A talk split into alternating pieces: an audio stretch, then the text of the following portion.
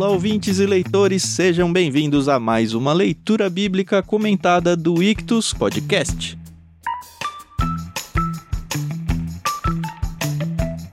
Eu sou o Thiago André Monteiro, arroba Vulgutan, estou aqui com o Thiago Moreira e a Carol Simão para gente entrar num capítulo agora sim muito legal, capítulo 37 do livro de Gênesis. Bom dia, pessoal! Bom dia, pessoal, tudo bem? Aqui é a Carol Simão. E poxa, agora até o fim de Gênesis a gente vai focar, né, nesse personagem e tô animada, tô animada. Eu gosto dele, tá? Línguas falarão que não, mas eu gosto dele, tá bom? Desde o último episódio a Carol ficou tensa que a gente ficou zoando ela que ela não gostava do José, né? Quero ver se você gosta mesmo. Você já tem um Benjamin, se tiver outro menino, tem que chamar de José para fazer a dupla. Olá, pessoal. Juntos agora para. Acho que é a última grande divisão do livro de Gênesis, né? É verdade. No capítulo 37 até o 50, nós vamos nos concentrar na história de José, apesar de ter um parêntese aí praticamente no capítulo 38. Uhum. Uhum. Mas agora vamos dar fechamento à história aqui, né, dos filhos de Jacó, concentrando nesse filho específico aqui que é José e principalmente em tudo que Deus nos ensina através dessa história que é muito legal. Tem muitos ensinamentos interessantes para a gente aprender aqui nesse final do livro de Gênesis. É verdade. A gente decidiu quebrar ele em duas partes, né? A própria NVT já faz essa quebra, a gente vai fazer a quebra entre o 11 e o 12. Aliás, por falar na MVT, a gente nunca pode esquecer de agradecer à editora Mundo Cristão por ter emprestado pra gente essa tradução e usar ao longo do nosso projeto inteiro aqui. Espero que a gente realmente chegue até o final da Bíblia um dia. Vai ser legal o dia que a gente chegar. E também gosto de lembrar vocês que a trilha de áudio que vocês ouvem ao fundo é do álbum Inspiração em Três Tons, da pianista Maria Lídia, que também nos emprestou para a gente usar no projeto aqui. Muito obrigado, Maria Lídia. E antes da gente entrar no texto mesmo, sempre fica aquele lembrete para você entrar no nosso Telegram e conversar com a gente, discutir sobre as leituras, exatamente uma continuação de tudo que a gente faz aqui, tanto com a gente quanto com outros ouvintes. Para fazer parte é só procurar por leitura bíblica comentada lá no Telegram, tá bom? Ou acessar t.me barra leitura bíblica comentada. Finalmente, uma das coisas que a gente quase nunca fala por aqui é que você pode ouvir os nossos programas no nosso site ictus.com.br. Lembrando que ictus se escreve I-C-H-T-H-U-S ou procurar por leitura bíblica comentada em qualquer aplicativo aí de podcasts da sua preferência.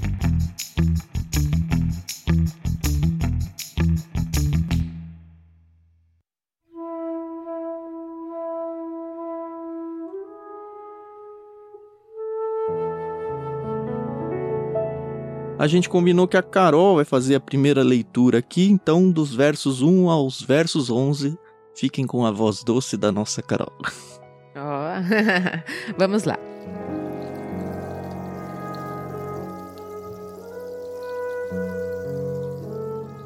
Jacó passou a morar na terra de Canaã, onde seu pai tinha vivido como estrangeiro.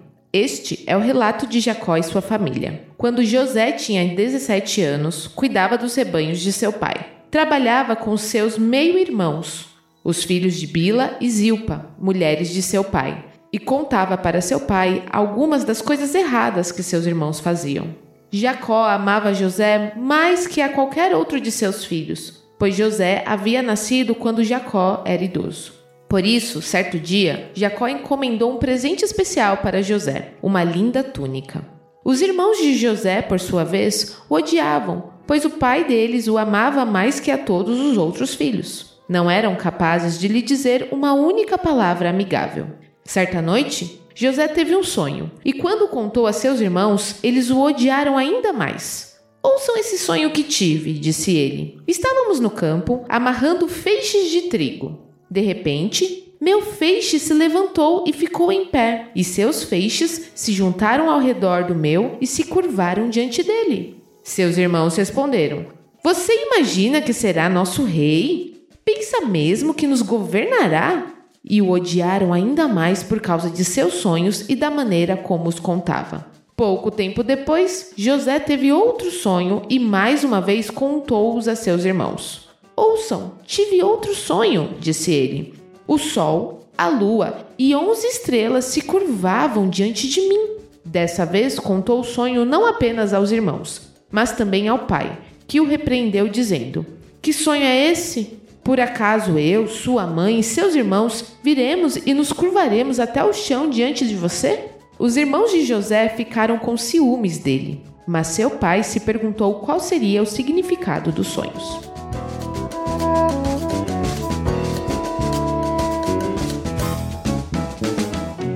Tenho só uma questão aqui, rapidinho, antes da gente começar a conversar para valer. Nesse segundo sonho, a gente vê o sol, a lua e as estrelas. E aí, Jacó fala: Ué, eu, sua mãe e seus irmãos? Mas a Raquel já não tinha morrido? Já. Eu acho que era Lia que ele tava mencionando aqui, né? Que assumiu a maternidade dele, sei lá. É, né? Porque não fala, né, o nome, né? Pode ser. Tá bom. Mas é uma pergunta bem justa que, olha, de tantas e tantas vezes na vida que eu já li esse texto, só estudando para o LBC agora que eu falei, ué, eu falei não, né? Comentaristas falaram, ah, Raquel já tava morta. Aí eu falei, putz, olha que eu nunca percebi é. isso. É verdade. Pois é. Provavelmente aqui é a forma como Lia tomou o papel de matriarca ali da família, uhum. né? Uhum. Então, depois da morte de Raquel, Lia ficou como a mãe de todos os filhos, praticamente, apesar de que o próprio texto sugere uma divisão aqui quando fala dos meio-irmãos. É. Sim. Para se referir aos filhos das servas. Uhum. Bom, o capítulo abre com a Toledote, né? Eu acho que é a última já, não? Se eu não me engano, é a última, sim. Até porque é o último personagem que vai se acompanhar do início da vida dele aqui, até. Uhum. Início mais ou menos, né? Ele tá com 17, mas até a morte dele, que é no final do Gênesis. Uh, foi mal, coloquei um spoiler aí que ele morre no final, né? a gente vê então a família morando na terra de Canaã, a gente já sabia disso, né? E é interessante uhum. destacar que ele continuava como estrangeiro. É interessante isso. Lembra que Esaú foi lá pro sul e ele fundou uma nação ali, né? Edom ali é, é dele.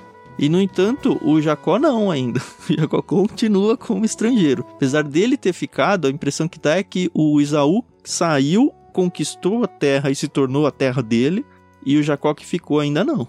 Isso traz para mim algumas aplicações interessantes para nós que somos cristãos, que é o seguinte: na verdade, eu li isso aí, eu tive esse insight, eu nem lembro. Eu vou lendo, vou lendo, vou lendo e acabo não anotando. E simplesmente jogo aqui para vocês, mas enfim, bate-papo é isso, né? A ideia é assim: a gente, como cristão, muitas vezes fica até irritado porque a gente não cresce rápido, a gente não, não se desenvolve. E eu tô pensando aí financeiramente, em empresas, estudo e qualquer coisa. A gente vê todo mundo do lado se dando super bem, super rápido, bombando, como se diz por aí. E muitas vezes a uhum. coisa não acontece assim pro nosso lado. E a gente fica, poxa, caramba, Deus, por que que isso não acontece comigo? E assim, é um paralelo interessante colocar o Jacó e o Esaú aí. Porque tudo aconteceu muito rápido pro Esaú. Pelo menos parece, né?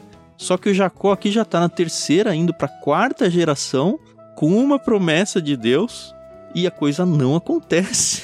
Pensa, quatro gerações aí, 400 anos, cada um perto de 100 anos aí.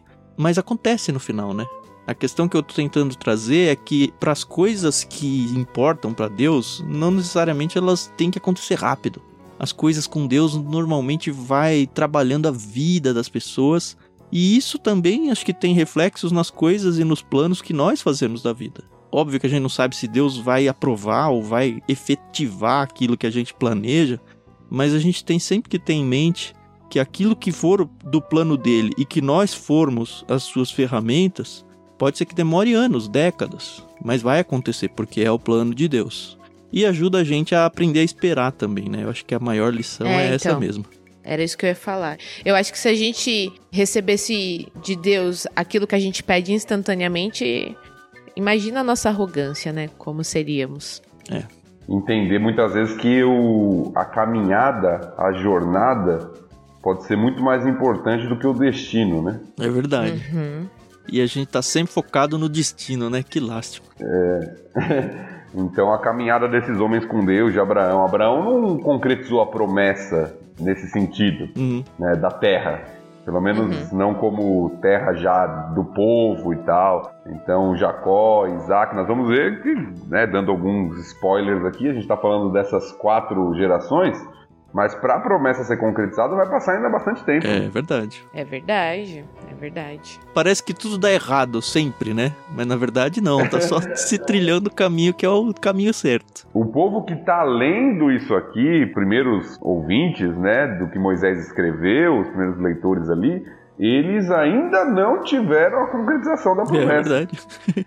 Nossa. Pelo contrário, né? Um povo que tinha uma promessa e ficou escravo, né, durante anos e viu crianças sendo mortas. Imagina, né, a cabeça deles. Uhum. E a promessa da volta de Cristo, né? Ela ainda não aconteceu. E a gente vive à sombra dessa promessa. Não, pode ficar tranquilo, eu vou voltar. Se a gente for lá no começo do Novo Testamento, quando Cristo vai aos céus e ele fala para os seus discípulos: Olha, eu vou voltar. A gente percebe que eles ficaram a vida toda nessa expectativa de que Jesus ia voltar durante a vida deles. E já se passaram É. aí mais de dois mil anos. Só que é importante para nós cristãos continuarmos. Não, Deus prometeu, isso vai acontecer. Do mesmo jeito que Uhum. demorou aí muitos e muitos séculos aí para Terra prometida enfim ser entregue aí por Deus ao povo, a volta de Cristo também tá nessa conta e, e a gente tem que continuar perseverante, porque pode não acontecer na nossa geração, nem na dos nossos filhos, nem na dos nossos netos, mas nem por isso vai deixar de acontecer. Uhum. É verdade. Nossa, nada a ver com o texto, mas tudo a ver, né?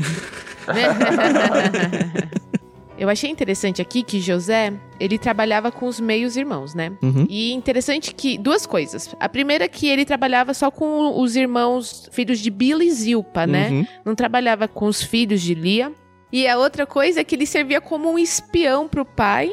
E isso, pra quem tem irmãos, e eu falo isso por experiência própria, que eu sempre tive assim uma relação de criança, quando era criança com as minhas irmãs, e a gente brigava, a gente brincava, mas a gente se protegia. Ah, eu ia falar que você era dedo duro, hein? X9. Não, não, não, não, pelo contrário. E, poxa, José era né, X9, caramba. Eu entendo que eram coisas erradas que os irmãos faziam, né, e que ele queria contar pro pai, mas não rolava aquela cumplicidade, né, de irmandade.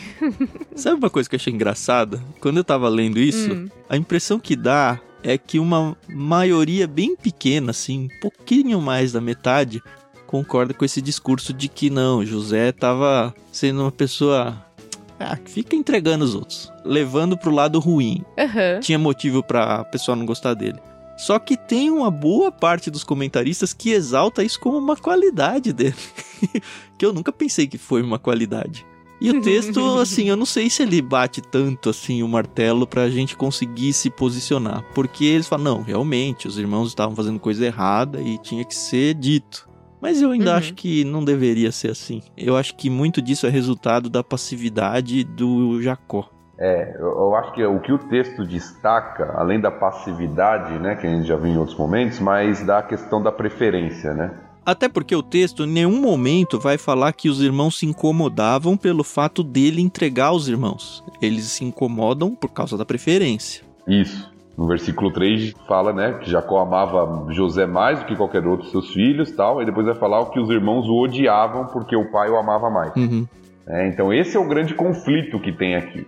É difícil a gente julgar aqui as motivações de José, porque tem os dois lados da questão mesmo, como vocês estão falando. Uhum. Está sendo condenado algo que é errado, Uhum. é apontado algo que é errado, mas você pode fazer isso de duas formas.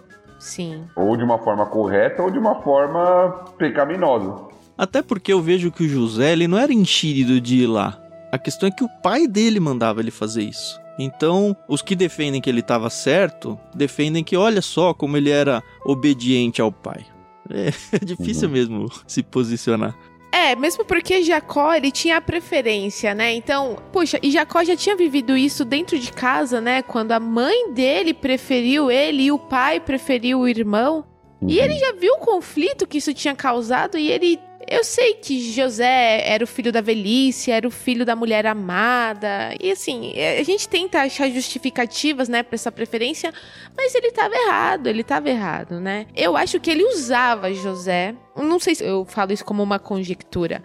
Pra mim, ele acabava usando, porque em nenhum momento, como o Tan falou, ele fala: Não, filho, não faz isso, são seus irmãos. Ele era muito passivo, entendeu? Então, eu acho isso muito negativo, né? Eu só tenho um filho, tá? Então, por enquanto, ele é o meu preferido. Mas eu entendo que, como isso é negativo, né? Como é ruim esse negócio não, quando você de, tiver eu prefiro... mais de um, nunca fale pra nenhum deles, não, porque você é o meu preferido. Você vai arrebentar o celular. Não. Por mais que você tenha, né?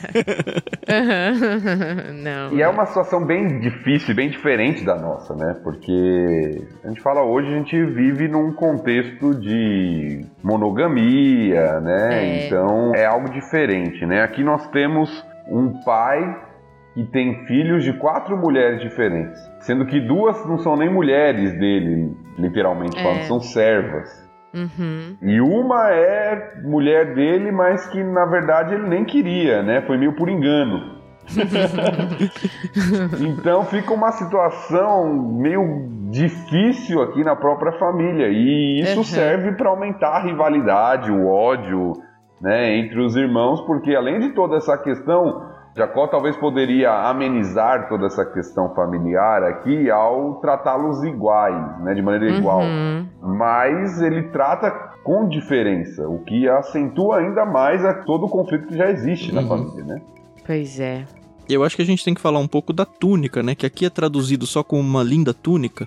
Mas se a Sim. gente for ficar trocando de tradução aí, você vai encontrar uma túnica talar e túnica de várias cores. Só que aqui no texto da NVT não diz isso. Só que aí pesquisando um pouco, você descobre que a palavra usada aqui para qualificar essa túnica, ela é complicada de ser traduzida. Então, Sim. pode ser colorida, pode ser comprida, pode ser várias coisas nesse sentido.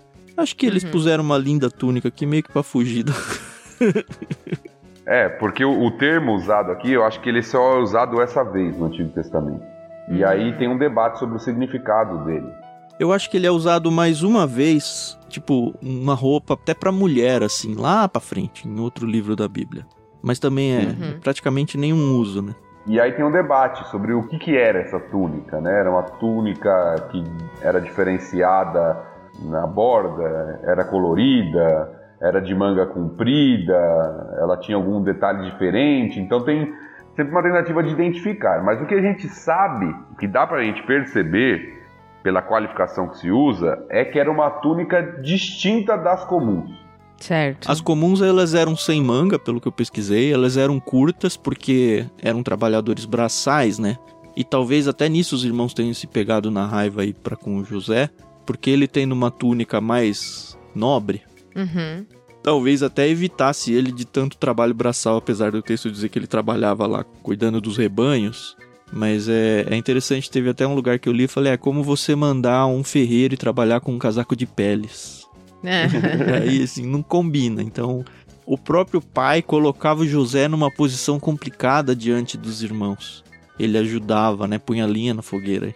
Eu achei o texto que fala sobre a túnica, fica em 2 Samuel 13, 18. Ó, o servo a pôs para fora e trancou a porta. Tamar vestia uma túnica longa, como era costume naqueles dias entre as filhas virgens do rei.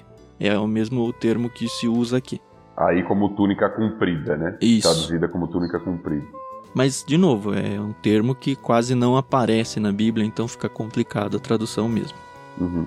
E pelo que eu li de alguns comentaristas, a túnica não era só um presente decorativo de beleza ou algo do tipo, mas tinha um significado de autoridade, né? E tem até um comentarista que diz que com esse presente Jacó estava mostrando a intenção de colocar José como se fosse o primogênito que teria privilégios na hora da herança.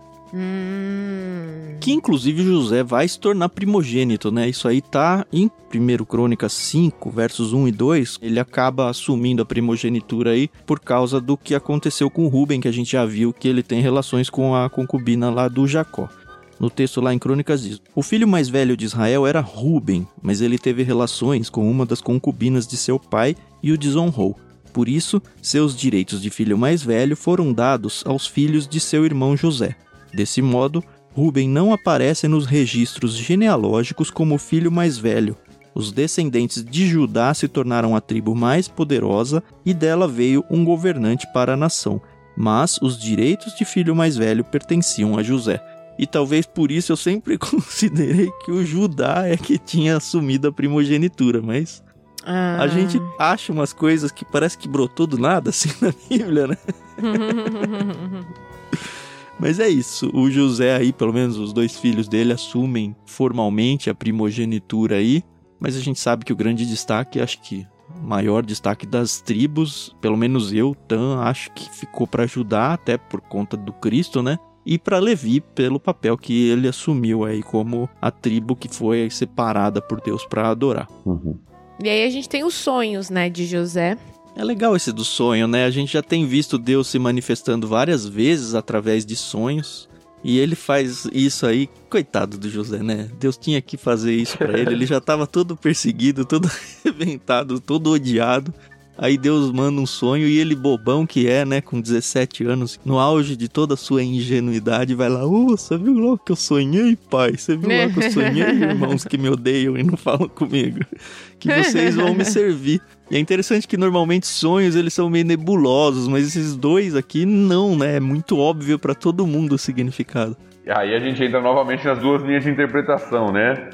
Uma é da ingenuidade de José e a outra é que ele usa isso até como provocação dos irmãos, né? Putz, será? É, Aí ele não é tão bonzinho assim, né? Assim. ah, ele era um adolescente, tá? A gente não pode esquecer disso, entendeu? o fato é que tem esses dois sonhos, né? A gente vai especificar os dois sonhos aqui.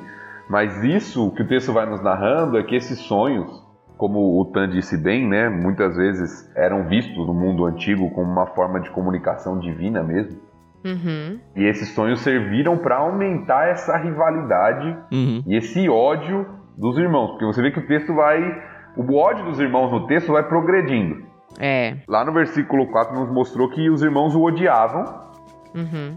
e que não eram capazes de lhe dizer uma única palavra amigável tenso, né? Você vê já que é uma relação extremamente difícil.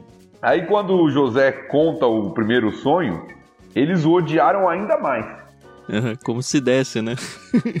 Vai aumentando o ódio. E aí quando ele conta o segundo sonho, fala que eles o odiaram ainda mais. Uhum. O negócio vai se tornando quase que insustentável. Mas eu brinquei aí falando, oh Deus, podia ter livrado José dessa, mas se a gente for olhar com os olhos para fora da história, principalmente lá no final, quando o próprio José reconhece diante dos irmãos, não, Deus fez isso porque o povo dele precisava ser preservado, e óbvio que Deus é o senhor da história e sabe tudo. Não só sabe, né? Ele planeja tudo nas engrenagens aí. Não é que Deus estava sacaneando José, é que Deus estava justamente fazendo com que o ódio chegasse a tal nível para que ele fosse vendido para o Egito, porque o plano era justamente esse: José ser deslocado para salvar o povo. Então, se você tá sofrendo pra caramba hoje, falando, pô, Deus, menos, né? Você já não tá me fazendo sofrer demais.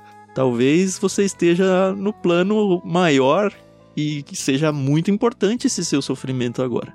Acho que a história maior que a gente tem que acompanhar ao longo de toda a narração até o final do Gênesis é essa. Porque a gente passa episódio atrás de episódio com José se ferrando cada vez mais. Aí você fala, pô, Deus.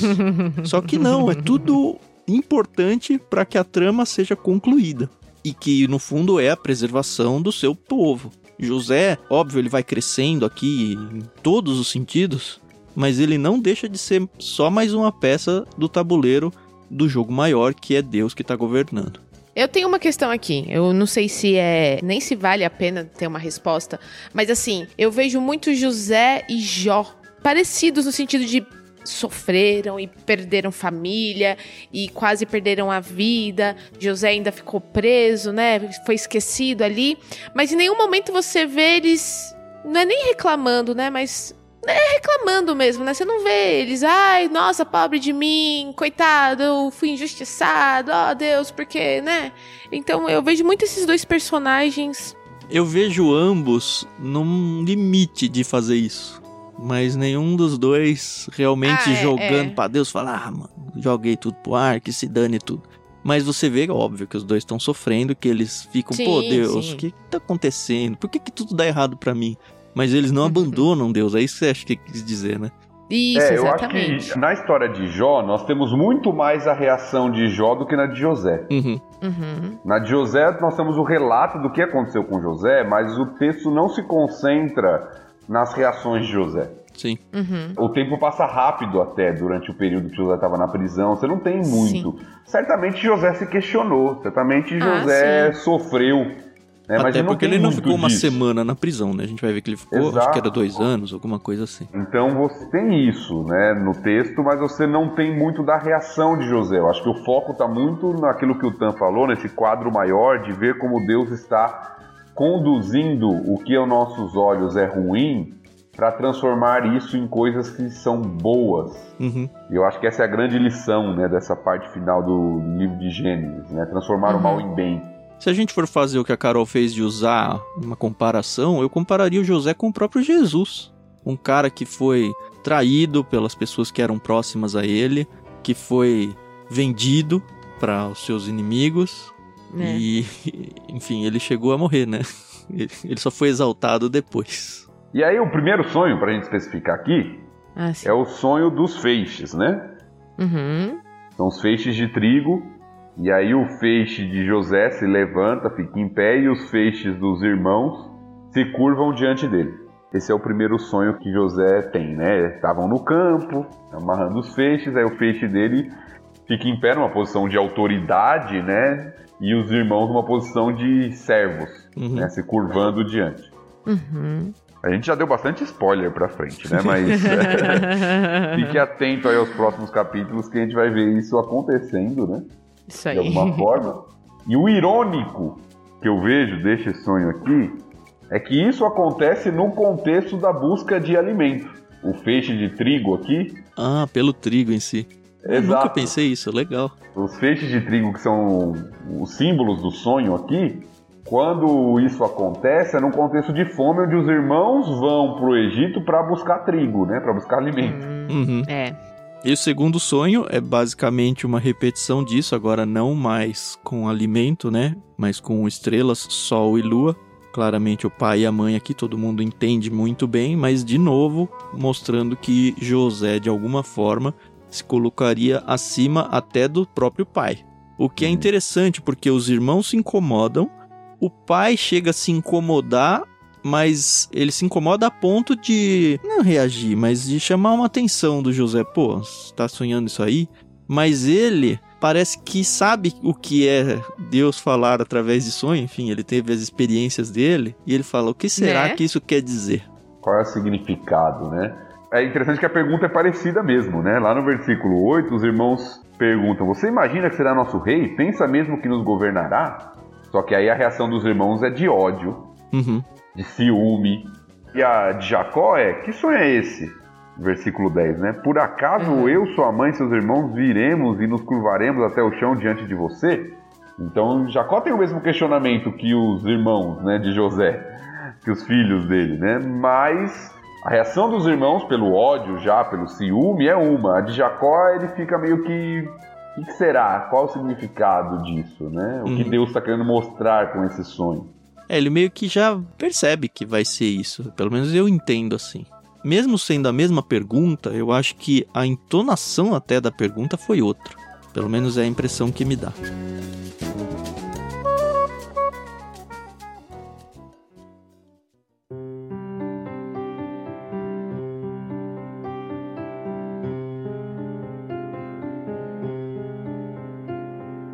Mas podemos seguir adiante, né? Uhum. Creio que sim. Tá, eu vou ler então a partir do verso 12 até o final.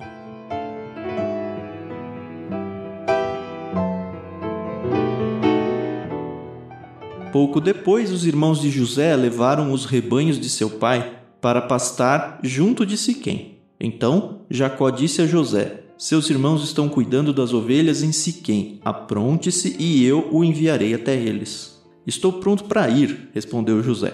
Vá ver como estão seus irmãos e os rebanhos, disse Jacó, e traga-me notícias deles. Jacó o enviou, e José viajou de sua casa no vale de Hebron até Siquém. Quando José chegou a Siquém, um homem da região notou que ele andava perdido pelos campos. O que você está procurando? perguntou o homem. Estou procurando meus irmãos, respondeu José. O senhor sabe onde eles estão cuidando dos rebanhos? O homem lhe disse: Sim, eles foram embora daqui, mas eu os ouvi dizer: Vamos a Dotã. Então José foi atrás de seus irmãos e os encontrou em Dotã. Quando os irmãos de José o viram, o reconheceram de longe. Antes que ele se aproximasse, planejaram uma forma de matá-lo. Lá vem sonhador, disseram uns aos outros. Vamos matá-lo e jogá-lo numa dessas cisternas. Diremos a nosso pai: um animal selvagem o devorou. Então veremos o que será dos seus sonhos.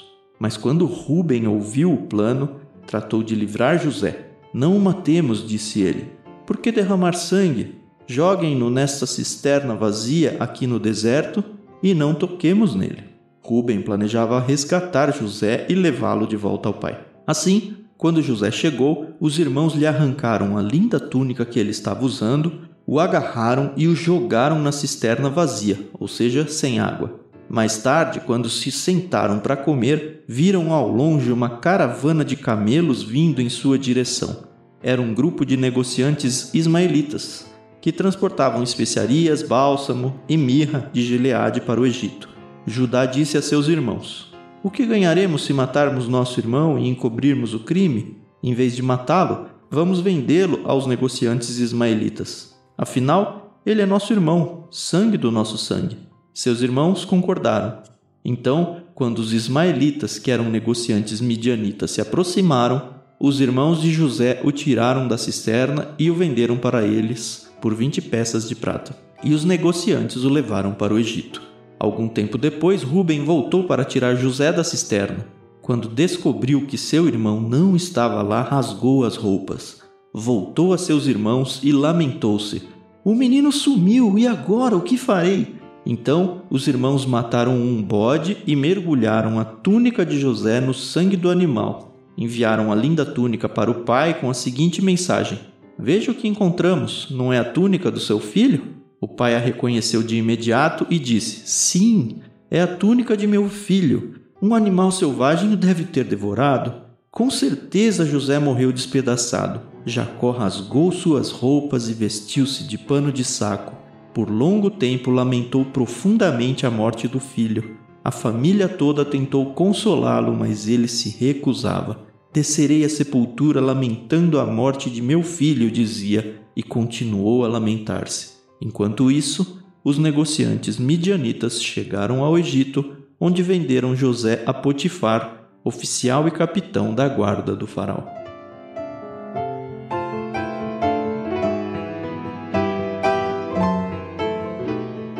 Primeira coisa que me chama a atenção foi que os irmãos saem com o rebanho do pai para pastar, o que era comum, algumas regiões mais propícias né, para o pasto dos animais.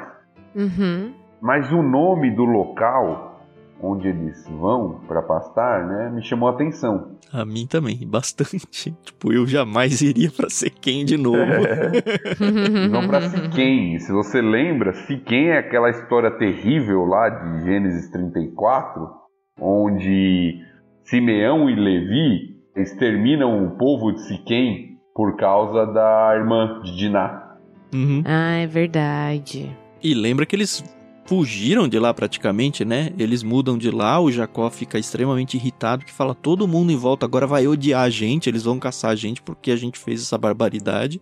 Eles saem de lá com a proteção de Deus, a gente já viu isso, Deus colocou terror nos outros povos.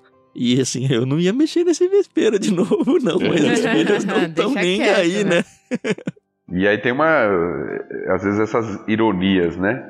Da história, porque foi em Siquém que eles mataram todas aquelas pessoas Uhum. para se vingar da irmã. E Uhum. agora na região de Siquém novamente, onde eles planejam matar o próprio irmão, né? por ciúme. Eita. Eu li aqui em outro lugar que o Jacó foi muito tonto aqui também, né? Porque ele já sabia que o José era odiado pelos irmãos. E aí ele monta praticamente uma arapuca pro próprio filho aqui, né? Vai lá. Mas pelo que a gente já falou, era meio que o comum dele fazer Exato. com o José, né? E o José vai lá e ainda vai com o casaco, né? É, pois é. O quanto, né, Jacó percebeu que esse ódio foi aumentando a tal ponto de chegar a algo do tipo. Ele não percebeu, né? Na verdade, ele nem para Jacó a história que os filhos contam para ele é verdade. Né? José morreu. Uhum. Então Jacó não percebe tudo isso, né? Talvez ele vê uma rixa ali entre os irmãos e tal, mas é algo meio velado para ele, né? Uhum. É, é. Tem uma coisa que eu só entendi, não faz grande diferença, né? Mas quando eu, eu li a Bíblia, esses trechos assim, antes de ir para Israel, sempre que tinha cisterna, eu imaginava um poço de paredinhas estreitas, assim, daquele que você desce o baldinho, assim. Mas aí quando a gente foi nas escavações arqueológicas lá, a gente viu que de fato é uma cisterna, né, Tiago? Cara, é um buracão assim com as margens bem largas, assim, enorme no chão. E caiu lá dentro, esquece, meu, não tem como sair de jeito nenhum. E eu achei até engraçado, porque já tinha dito que era uma cisterna vazia, mas tem um trecho aqui que fala vazia, ou seja, sem água, né? Já falou que era vazia, ok.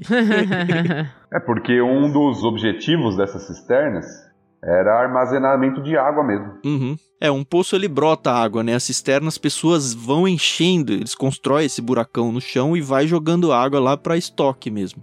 Sim. E, e, a gente vê aqui o Ruben meio que se redimindo, vai? Porque né? o Ruben é o mesmo Ruben que pegou a concubina lá do pai, né? Pegou. É, pegou pra ele. Ah, tá. Deu uns pega nela, né? Né? Mas enfim, é o mesmo Ruben. E aí a gente vê ele tomando um certo protagonismo, porque em nenhum momento diz que ele não odiava igual os irmãos do José. Mas é ele talvez esteja tentando se recolocar aqui diante do pai e assumir de volta sua primogenitura, até porque ele não perdeu ainda, né? Isso vai acontecer lá no final uhum. pelo menos formalmente. Mas talvez se redimir aqui diante do pai, ou se portar como um irmão mais velho mesmo, que cuida dos outros irmãos. Exato. Mas não deu muito certo, né? Talvez ele, ele tinha uma responsabilidade por ser o mais velho de cuidar. Né? O texto não deixa isso tão claro, mas é possível. Uhum. Tanto é que ele entra em desespero quando ele volta lá e não vê José. Uhum. O que eu farei agora? O que eu farei? Ou seja, parece que ele tem uma responsabilidade ali, né? Parece que ele presta contas pro pai diante da circunstância Sim. ali da situação, né?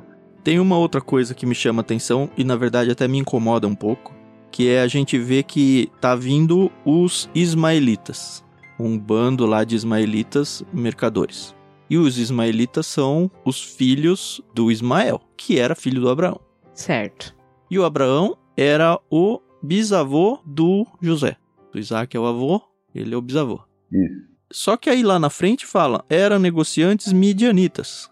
Só que Midian era também filho de Abraão com a Quetura, não com Ismael. Que salada. Por quê? Entendeu? E mais ainda, não apareceu na NVT, mas tem uma hora em que é chamado de Medanitas. E Medanitas são os descendentes de Medã, não de Midian que é um outro hum. filho da Ketura também, se não me engano. Uhum. Então a gente tem três povos aqui, e aí você fica, mas e aí? É um? É outro? Quem é, né? Que raios? Uhum. Uhum. Mas, mas, a Bíblia é uma beleza, né? Não só isso, né? Fazer devocionais. Eu estava fazendo minha devocional hoje em Juízes. Hoje. Eu li meia hora antes da gente começar a gravar. E aí estou em Juízes 8 com essa pergunta na minha cabeça. Caramba, mas é um é outro? Na história do Gideão, ele luta contra os midianitas. É um dos juízes lá, um dia a gente chega lá. E aí ele vence, e aí olha só no final. Então os israelitas, eu tô em 8:22 em diante, tá bom? Então os israelitas disseram a Gideão: "Seja nosso governante", porque, enfim, ele venceu lá. Você, seu filho e seu neto nos governarão, pois nos libertou de Midian. Gideão, porém, respondeu: Nem eu nem meu filho governaremos vocês, o Senhor os governará. Mas tenho um pedido a fazer. Cada um de vocês me dê uma argola de ouro que tomou de seus inimigos como despojo, uma vez que os inimigos eram ismaelitas. E mistura de novo. Todos usavam argolas de ouro.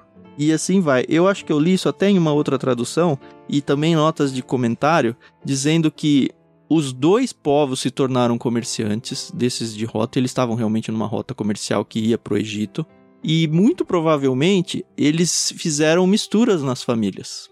Então ficou muito comum essa questão do nome se tornar praticamente intercambiável. Ismaelitas ou midianitas ou até medanitas, como tem o texto aqui. Aí eu falei, ah, ok. Virou todo mundo da família, né? Já era, né? tem algumas sugestões, pelo que eu li, né? De que eram povos que estavam juntos aqui, ou que ismaelitas era um nome maior usado para se referir aos, como se eu falasse assim, tudo ismaelitas, mas dentro disso tem medanitas, midianitas e tal, tal, tal, tal, uhum. tal. Mas o uhum. que você vê, até no texto que foi lido pelo Tan, de fato é essa associação. Sim. E o que me chama a atenção nisso tudo, sobre essa questão dos ismaelitas aparecerem aqui, é que se nós voltarmos na história, quem são os ismaelitas? Ismael é o descendente de Abraão com uma escrava egípcia, Uhum. Agar. E agora esses ismaelitas, que são descendentes de Abraão com uma escrava egípcia, estão comprando um filho de Abraão, da descendência de Isaac, e vão vendê-lo ao Egito. Isso me incomodou um pouco no sentido do lado contrário, assim, deles. De falar, ah, beleza, vamos comprar alguém que é da família, né? Tudo bem que não é do círculo próximo ali. Mas, cara, ele tá comprando um primo, né? Como escravo. É, É. muito é que eu acho que estranho, nessa cara. época já se distanciou, viu? É, É, não, eu então. imagino que sim mesmo, mas é a cabeça ocidental nossa, né? Seria muito estranho. A própria venda de pessoas escravas, assim, não de escravos, mas de você sequestrar alguém e vender, isso vai se tornar mais adiante, quando vier a lei mosaica mesmo, como um delito muito forte, com pena de morte, inclusive, né? Pra quem fizesse isso. É. Mas ainda não chegamos nisso, né? É interessante, só voltando um pouquinho aqui, algo que me chamou a atenção é quando os irmãos reconhecem José, né? Lá no versículo 18, antes de chegarem os ismaelitas e eles decidirem o que vão vendê-lo, né? Quando eles Uhum. estão planejando matá-lo a princípio, né? o Uhum. primeiro pensamento é de matá-lo, eles o reconhecem de longe. Apesar do texto não destacar isso, é possível que seja por causa da túnica, né? Ah, eu acho que não tenho dúvida disso. então é, a túnica, que era aquele presente especial, foi o que fez os irmãos reconhecerem José e ter o tempo devido para fazer o planejamento aqui, né? Uhum. Da, da sua morte. E aí é interessante como o sonho incomodou, né? E fez aquele ódio, né, aumentar, como foi dito no texto que a gente leu anteriormente. Porque eles. Ah, lá vem o sonhador. É. É um deboche é, cheio de mágoa. Ó quem tá vindo lá. Ó o sonhador vindo lá. Lá é, vem aquilo não ele. sai da cabeça deles, né? Os sonhos. É. E aí, quando eles planejam matá-lo, falam assim: ah, vamos jogá-lo nessa cisterna, né? Matá-lo e jogá-lo aqui, vamos ver o que será dos seus sonhos. Uhum. Se a gente matar José, vamos ver se o sonho dele vai se cumprir. Uhum. então eles estão cheios de ódio mesmo, né? Cheio de rancor no coração. E falando, ah, ele acha que ele vai ser rei sobre nós, que ele vai ter autoridade sobre nós, então vamos acabar com ele pra ver É. se o sonho dele vai se cumprir. É, e matar pessoas já era algo comum, pelo menos pro Simeão e pro Levi, né? Já tinham feito bastante isso. Bastante, né? E eu li, agora que você falou de matar, eu lembrei, eu li em algum comentário, agora eu não lembro qual exatamente, que fez até uma associação com Caim Ah, é. Eu li e Abel. também. Quando Caim mata o próprio irmão por ciúme e ódio do irmão. Uhum. E aqui parece a mesma coisa acontecendo, só que vários irmãos, né, alguns irmãos com ódio de José e querem matá-lo. Nossa, que triste, né, gente? E a história termina com Jacó, o enganador, sendo enganado, Sendo enganado. com a morte e o sangue de um animal, coisa que ele mesmo tinha feito pro pai Isaac quando ele foi tomar a primogenitura lá, a bênção, né? Muito curioso. isso. É interessante como Deus constrói, né, a história com essas quase ironias aí do destino, né? Uhum. Pois é. E aí a gente vê o Jacó triste, né? Arrebentado, porque enfim, era o preferido dele, né? O filho predileto. Ele já não tem mais a esposa predileta. E agora ele não tem mais o filho predileto. O que vai deixar o Benjamin, acho que ainda muito mais protegido, né? Sim, é. sim. E é interessante que a- novamente a túnica aparece agora como o instrumento utilizado para que Jacó reconhecesse que José estava supostamente morto. Uhum. que os irmãos mancham lá a túnica e tal, e, e aí ela é apresentada para Jacó, e ela é o instrumento que faz Jacó acreditar de fato que José morreu. E é interessante que o Jacó nem imagina um cenário onde os irmãos fossem os culpados, né? Porque, enfim, quem mandou trazer a túnica foram os próprios irmãos. Ele mesmo dá um resultado falando, não, ele foi atacado por uma fera, mas ele não cogita a ideia de que é os irmãos que mataram. Pelo menos o texto não diz isso em momento nenhum. Eu não sei o quanto que o Jacó era inocente, não no sentido de não culpado, mas de tolo o suficiente, pra não enxergar nada do que estava acontecendo em volta dele. Ah, mas é que é que a gente conhece a história, né, Tan? É. A gente conhece a isso. história. Será que Jacó teria condições de pensar assim, não, isso aqui é uma trama que os irmãos fizeram, na verdade eles mataram o Mas próprio ele era o irmão. mestre das tramas, ô Thiago. Eu sei, Ele mas... teve o irmão tá dele velho, ameaçando tá ele de morte, Tá sabe? velho. Pode ser, tá com Alzheimer aqui já. É. Eu acho que quando a gente tá numa situação que é meio chocante pra gente, eu, eu não sei se a gente teria pensado nisso também. É, tem isso. A gente não sabe como a gente vai reagir, né? Com certas notícias. E querendo ou não, mesmo os irmãos querendo matá-lo, você vê que eles têm um, um pouco, pelo menos, talvez bem pouco, de consciência aqui, né? Eles planejam matá-lo, mas eles falam assim: não, ele é, ele é nosso irmão, sangue do nosso sangue, vamos só vendê-lo. Uhum. É, muito melhor. Tipo, sai da minha frente, né? Não, eles tinham muito essa questão do, do sangue, né? Uhum. De não ter sangue nas mãos. Então, É. melhor a gente deixar ele morrer aqui na cisterna sozinho do que a gente matá-lo. Ou seja, o final vai ser o mesmo, mas é melhor a gente não ah, matá-lo e deixá-lo aqui. Aí depois resolvem vender. O próprio Ruben, né, que aparece depois, rasga as Uhum. vestes da mesma forma que o pai faz. Então parece que há um, um ódio, mas algum tipo de consciência ali do erro. E aí quando chega em Jacó, o que chama atenção pra mim é todo aquele sinal de luto, né? O pano de saco, como é comum na história do povo de Uhum. Israel, né? O rasgar das vestes e tudo. E o que me causa assim, poxa vida, né? Como são cara de pau, né? É que todo mundo tentando consolar o pai. É. Mesmo sabendo que o irmão não estava morto, né? Vendo a Uhum. situação do pai. Sofrendo do jeito que é, podiam falar, não, ó, na verdade a gente vendeu ele, pelo menos ele tá vivo. Mas não, né? Sim. Ah, mas eles não iam Ah, comprar essa putz, briga. Carol. Vendo ah, seu o pai, pai ia ser desesperado ia do jeito. amaldiçoar. Eles eram egoístas. É que é aquela bola de neve também, né? Você É. mente e pra Uhum. acobertar sua mentira, você vai tendo que criar outras mentiras, né? É, eu acho que eles foram, numa certa forma, covarde e demonstraram o seu ódio até na forma com que eles deram a notícia, né? Primeiro que eles mandaram a túnica na frente, eles não foram lá levar. Segundo é que eles mandaram um recado, não é, veja, se- olha, a gente encontrou essa túnica, veja se não é de José. Eles falam, veja se não é do seu filho. Pode ser só a minha mente ocidental aqui pensando isso, mas na minha cabeça eles não se dignaram, não tiveram nem coragem de dizer o nome dele, sabe? Certo desprezo Pois é. aqui. Uhum. Pois é, pois é. Mas o fato é que o José tá bem, né? Tá bem, Sim. é um Mais escravo menos, agora. né? Mas ele, bem, mas ele bem, foi bem. exatamente pra onde ele tinha que ir, né? Na casa Ah, do sim. oficial e capitão da guarda do faraó. Sim. É, e aí tem o. meio que um. A história continua, né? É interessante, né? Porque a história não termina, ela deixa um gancho danado pra continuar a história, e o capítulo que vem não fala do José. Exatamente. É, Tem um parênteses, né, no capítulo 38. Então, tem um. quase um, uma reticências aqui. A história de José continua, mas não agora, né? Então, antes disso, tem algo que eu preciso contar pra vocês aqui que a gente vai trabalhar no próximo episódio, que é o capítulo 38. É isso aí. Uhum. É interessante, eu li, só pra gente fechar, sobre a questão do luto. Eu fui ler um pouquinho sobre isso, sobre o que está acontecendo aqui com Jacó. O comum de luto de pessoas próximas, como filhos aqui, era um, um ritual que durava cerca de 30 dias. Uhum. É, Isso era o comum. E aqui o que a gente vê é que, não fala o período, mas diz que por longo tempo lamentou profundamente a morte do filho. A impressão que me deu é que foi a vida toda.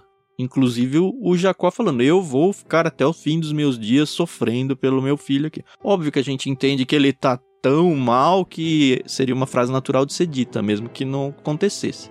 Mas é. E a sepultura é Sheol, né? A primeira vez que aparece esse termo aqui no Antigo Testamento, na Bíblia Ah, toda. é a né? primeira vez que aparece? Não tinha notado isso. Então, eu li isso, tô acreditando no que eu li, tá?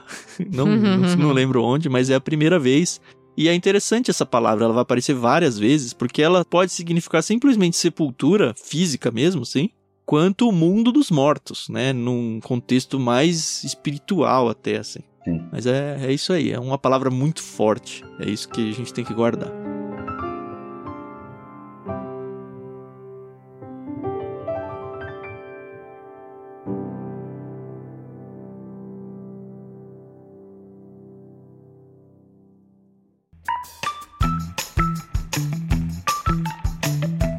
Eu acho que a gente fez muito bem esse capítulo.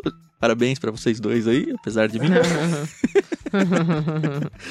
e é, entra numa reta final aqui do livro de Gênesis que eu acho muito empolgante, assim, de tirar o fôlego várias vezes. Empolgante. É, mesmo o próximo capítulo 38, que não vai ser a continuação de José aí, é um capítulo uhum. bem legal, vocês vão ver semana que vem. E aí, a partir do 39, a gente só vai com José até o final e é, é um gancho atrás do outro, é uma novidade atrás da outra. Eu não sei se tem alguém ouvindo aqui que não conhece essa história do José até o final, e seria muito legal se tivesse alguém que não conhece para ir sofrendo junto com a gente, assim, sabe? E vendo e descobrindo as coisas. Mas mesmo sabendo tudo que vai acontecer, é uma delícia de ler essa história. E eu acho que vai ser mais legal ainda porque vai ser a primeira vez que eu vou fazer com outras pessoas contando e conversando sobre isso. Eu espero que realmente seja muito especial para vocês, como tem sido para mim aqui. E é isso, não se esqueçam do nosso Telegram de novo, vão lá. Se vocês quiserem ajudar esse ministério a continuar crescendo, considerem com carinho assinar um dos planos lá no Clube Ictus ou se envolver financeiramente, tem aí na descrição do programa como você pode fazer isso. Acreditem, isso é muito importante para nós, tá bom? E considerem com carinho também o plano vida, né? No Clube Ictus, se você tá na dúvida em qual pegar, é um plano onde os livros que são enviados são de cristianismo prático, vida cristã, assim. Acho que casa bem com o nosso projeto aqui.